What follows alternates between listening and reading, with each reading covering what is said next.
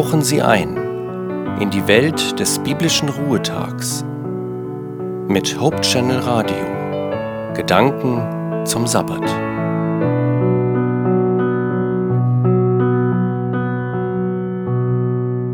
Zur Einstimmung auf den Sabbat ein paar geistliche Gedanken von Gerhard Rempel.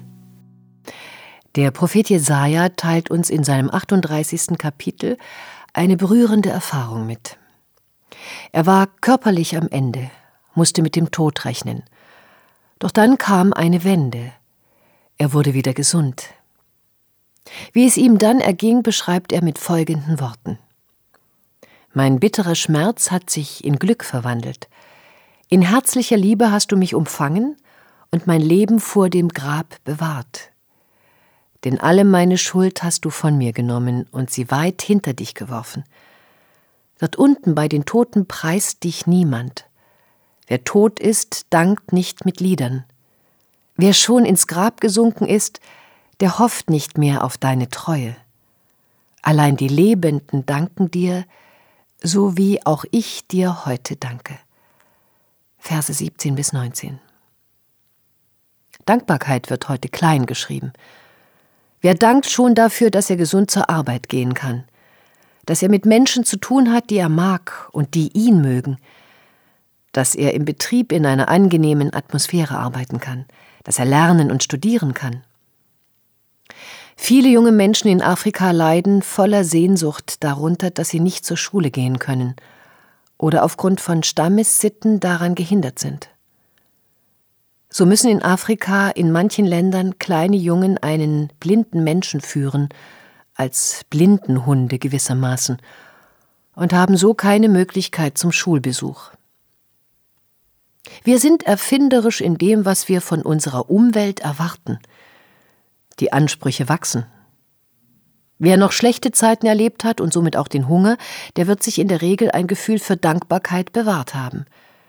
Er wird auch so etwas wie Ehrfurcht vor dem Essen haben und nicht große Mengen Lebensmittel in die Mülltonne kippen.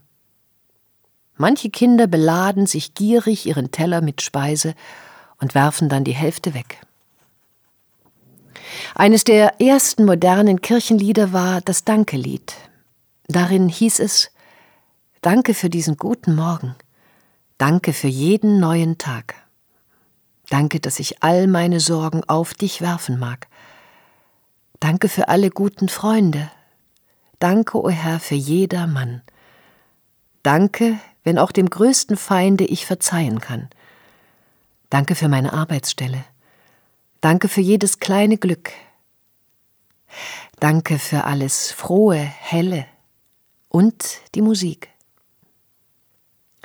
Die Melodie und der Text dieses Liedes stammen übrigens von Martin Gotthard Schneider und die erste Fassung aus dem Jahr 1961. Unser Bibelwort sagt, nur der Tote ist nicht mehr imstande zu danken. Dann hat alle Klage, alles Stöhnen ein Ende gefunden. Aber nicht nur die Klagen, sondern auch das Lob. Denn man kann auch umgekehrt sagen, das Lob Gottes ist auch ein Merkmal der Lebendigkeit. Da die Gemeinschaft mit Gott auch darin zum Ausdruck kommt, dass man ihn lobt, dass man sich über ihn freut, weil er, wie wir gelesen haben, unseren Schmerz in Glück verwandelt kann man auch umgedreht sagen. Gemeinschaft mit Gott ist Leben. Das Lob Gottes ist an die menschliche Stimme gebunden. Es mag auch Situationen geben, da unsere Dankbarkeit in stiller Innerlichkeit geschieht. Aber in der Regel hat es mit lautem Loben und Singen zu tun. Die Jubelschreie des alttestamentlichen Gottesvolkes schalten über Berg und Tal. Haben wir vielleicht verlernt, spontan unsere Freude zum Ausdruck zu bringen? Oder meinen wir, das Lob Gottes sei auf das Mitsingen von Kirchenliedern im Gottesdienst beschränkt? Durch Danken kommt Neues in unser Leben hinein. Hier öffnet sich uns ein Bereich, wo wir noch viele aufmunternde Erfahrungen sammeln können.